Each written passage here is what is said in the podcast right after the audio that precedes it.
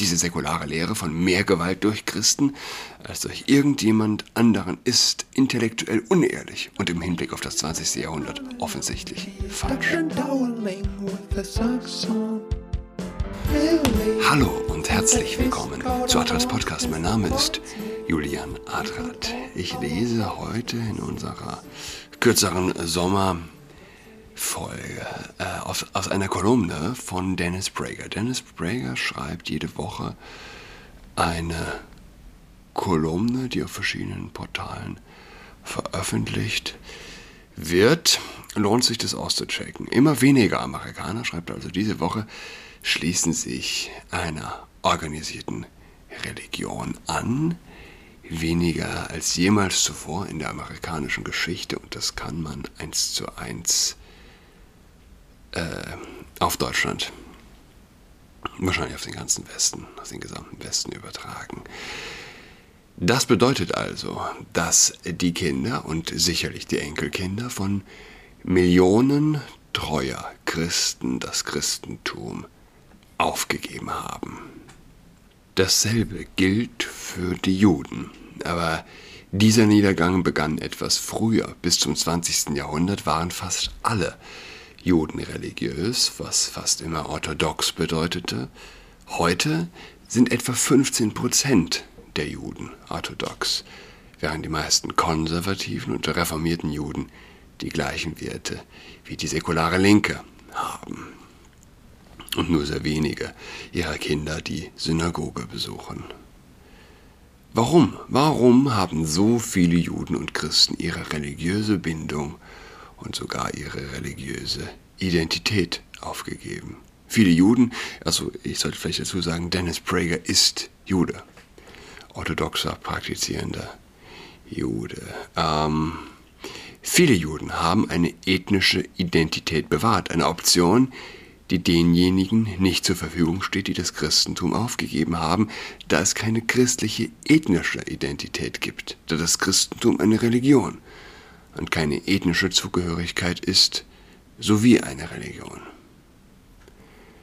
Zwei Gründe überwiegen. Die vorherrschende säkulare Kultur und das Versagen religiöser Juden und Christen, ihre, ihre jeweiligen Religionen zu erklären. Ich glaube, es ist es tatsächlich in ein, ein, ein Bildungsversagen, habe es schon oft gesagt, aber was in der Bibel steht, steht, wissen die Menschen nicht mehr. Sie wissen nicht den Namen der vier Evangelisten. Ähm, zeitgenössische westliche Länder und Länder wie Japan, deren Identität nicht westlich ist, aber die aber kulturell Teil des Westens sind, sind die säkularsten Gesellschaften in der aufgezeichneten Geschichte. In Amerika wurde jede Insti öffentliche Institution gottfrei gemacht. Das heißt, ohne Gott. Ab dem fünften Lebensjahr und manchmal auch davor besuchen Kinder Schulen, die keinen Bezug zu Gott oder der Bibel haben. In der Tat verachten die Schulen Gott und die Bibel im Allgemeinen mit intellektueller und moralischer Verachtung.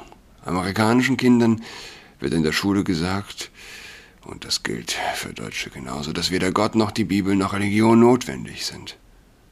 Übrigens, ich erlebe das gerade selbst bei meiner äh, jüngsten Tochter, die ähm, krasse Ängste entwickelt, äh, dass es Gott nicht gibt. Ja, was passiert, wenn ich sterbe? Äh, ich komme nicht in die Hölle. nein, äh, kommst nicht in die Hölle. Ja, wenn ich sterbe und es gibt keinen Gott, was passiert dann mit mir? Das ist für sie die Hölle. Ja? Für sie ist die Hölle die Vorstellung, zu sterben und dann ist da nichts. Es ist im Grunde eine weitaus klügere und weitaus realere Vorstellung und Be äh, Definition der Hölle als ja, säkulare Vorurteile von, eine, von einer Art äh, besonders heißem Ofen.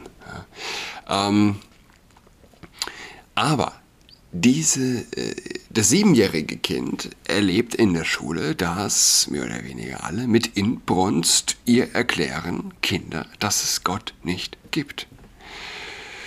Das heißt, die religiöse Unbildung ist existent, aber auch die areligiöse, also die Überzeugung, die, die, die Überzeugung, dass es keinen Gott gibt, wird Kindern äh, ja, beigebracht. Ähm, und die Vehemenz überrascht mich tatsächlich. So, wo waren wir? Ah ja, zum Beispiel wird praktisch jedem Schüler das Säkul achso, nee, dass weder Gott noch die, äh, die Bibel äh, und Religion notwendig sind. Tatsächlich werden diese als Hindernisse für moralischen Fortschritt angesehen. Zum Beispiel wird praktisch jedem Schüler das säkulare Mantra beigebracht, dass mehr Menschen durch die Religion oder im Namen Gottes getötet wurden als durch irgendetwas anderes. Der implizite Bezug bezieht sich natürlich nur auf Christen.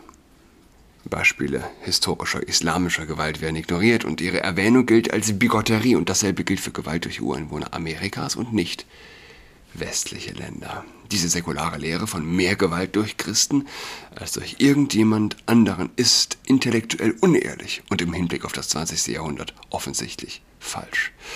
Es ist insofern intellektuell unehrlich, als es die Tatsache ignoriert, dass vor der Aufklärung praktisch jeder im Westen Christ war. Daher wurde praktisch alle Gewalt per Definition von Christen begangen. Wer sonst im Westen könnte Gewalt ausüben? Die winzige Zahl von Juden, die kleine Zahl von Atheisten. Es ist auch intellektuell unehrlich, dass nur Übel erwähnt werden, die in der christlichen Welt begangen wurden, Übel wie Sklaverei, die fast alle universell waren aber die moralischen Errungenschaften der christlichen Welt, alle einzigartig im christlichen Westen, werden ignoriert. Wo sonst haben sich Länder den universellen Menschenrechten verschrieben, also gleichen Rechten für alle Menschen jeder Ethnie, Rasse und Religion? Wo sonst wurde der Status der Frau zum Status des Mannes erhoben? Wo sonst wurde die Freiheit auch nur annähernd so weit erreicht wie in der westlichen Welt? Welche andere Zivilisation hat Wege gefunden, um Milliarden aus der Armut zu befreien oder Krankheiten auszurotten. Und die Anklage ist offensichtlich falsch, da das blutigste Jahrhundert der Geschichte des 20. Jahrhunderts war und fast jeder der mehr als 100 Millionen Zivilisten, das heißt nicht Kombattanten, die ermordet wurden, wurden ermordet von nichtchristlichen, normalerweise antichristlichen, säkularen Regime.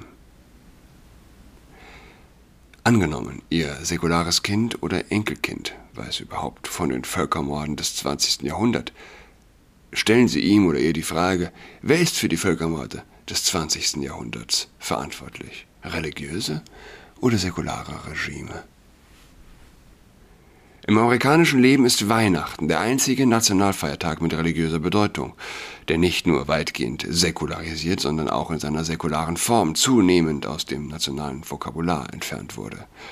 Von Amerikanern wird erwartet, dass sie das Wort Weihnachten so selten wie möglich sagen. Nicht mehr frohe Weihnachten, sondern frohe Feiertage. Und wie gesagt, wir erleben das hier ja, exakt nun ticken zeitverzögert.